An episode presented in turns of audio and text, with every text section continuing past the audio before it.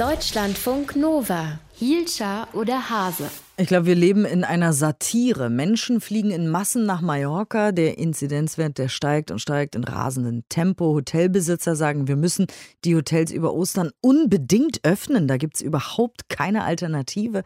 Die Bildzeitung will den Inzidenzwert einfach abschaffen, weil dann alles wieder gut wird oder so. Weiß ich nicht.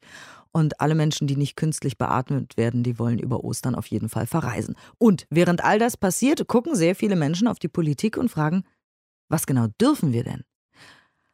Nun denn, auf in eine neue Runde. Am Montag treffen sich also die Bund- und Ländervertreter und Vertreterinnen wieder, sprechen darüber, was an Ostern nun offiziell und politisch erlaubt sein soll.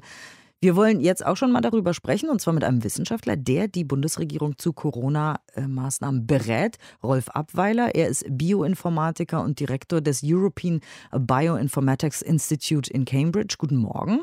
Guten Morgen. Ich bin ganz ehrlich mit Ihnen. Ich möchte dieser Tage nicht derjenige sein, der gefragt wird, was machen wir denn jetzt? Sie können ja nicht alle Faktoren und alle Interessen und wirklich jeden berücksichtigen. Woran orientieren Sie sich, wenn Sie darauf eine Antwort geben? Nur an den Neuinfektionen?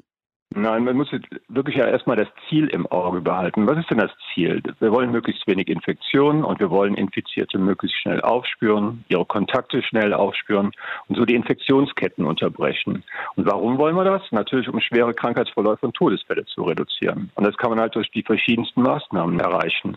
Die wichtigste Maßnahme ist, so schnell wie möglich möglichst viele Leute impfen.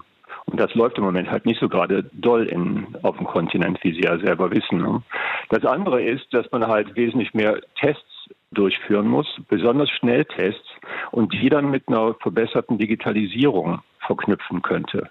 Aber also irgendwie hat das beides auch jetzt bis jetzt hier in Deutschland zumindest nicht so richtig funktioniert. Ja, das letzte Jahr wurde nicht genutzt und insbesondere die letzten zwei Monate wurden schlicht und ergreifend verpennt. Also die Corona-Warn-App zum Beispiel, warum gibt es da noch keine Funktionen, die sie wirklich nützlich machen, wie zum Beispiel, dass man da den Impfnachweis gespeichert hat, dass man Testresultate auch von den Schnelltests speichert. Dann kann man nämlich wegkommen von Tests, diesen PCR-Tests nur als Stoppmechanismus, dass jemand in Quarantäne muss, sondern als ein positives grünes Signal. Ein grünes Signal, damit man einigermaßen sicher in Restaurants kommt, in Geschäfte kommt, in die Schulen kommt, reisen kann, Hotels nutzen kann.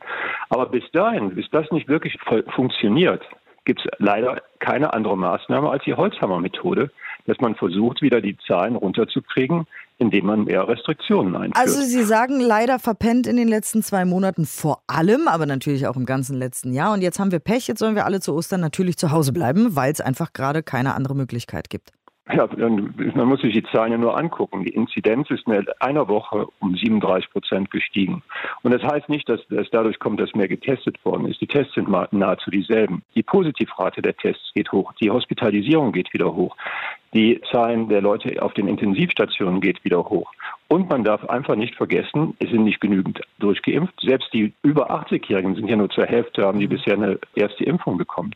Und diese neue Variante, die sich jetzt die dominierende ist. Sie sind nicht nur infektiöser, wie wir vor zwei Monaten schon wussten. Wir wissen jetzt auch, sie ist gefährlicher. Sie trifft mehr junge Leute. Sie führt zu schweren Krankheitsverläufen und zu mehr Toten. Und trotzdem wird geöffnet in Europa, in Polen zum Beispiel Inzidenz irgendwie, keine Ahnung, 200, 300 oder so. In Österreich die gleichen Zahlen wie bei uns. Trotzdem ist alles auf. Ne? Es ist wirklich so ein bisschen so, als wenn die Leute trotzdem einfach keinen Bock mehr auf Corona haben. Ja, das glaube ich noch nicht mal. Ich glaube, die meisten Leute sind ungeduldig deshalb, weil sie sehen, naja, es wird immer nur der Holzhammer rausgeholt. Wo ist das Konzept? Und in all den Staaten, die Sie genannt haben, wo es wirklich übel ist, da hat man halt so eine Art, ja, Tesafilm-Mentalität gehabt.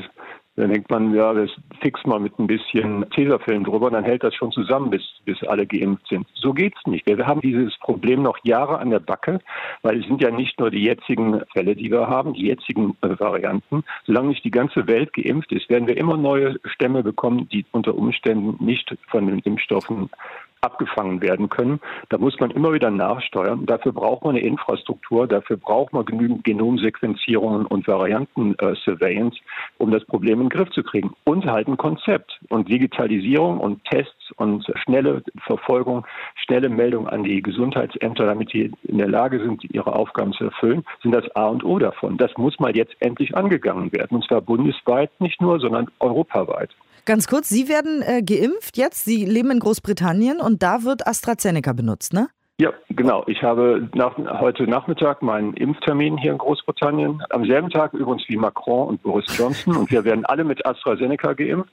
Und es ist, ich bin absolut überzeugt, dass es ein sehr sicherer, sehr effektiver Impfstoff. Und es ist eine Katastrophe, dass das Vertrauen in diesen wirklich sehr guten Impfstoff so unterminiert worden ist in Europa. Was würde ich gerne noch weiter mit Ihnen reden, aber ich muss jetzt Schluss machen. Dankeschön, äh, Rolf Abweiler. Er ist Bioinformatiker und Direktor des European äh, Bioinformatics Institute in Cambridge.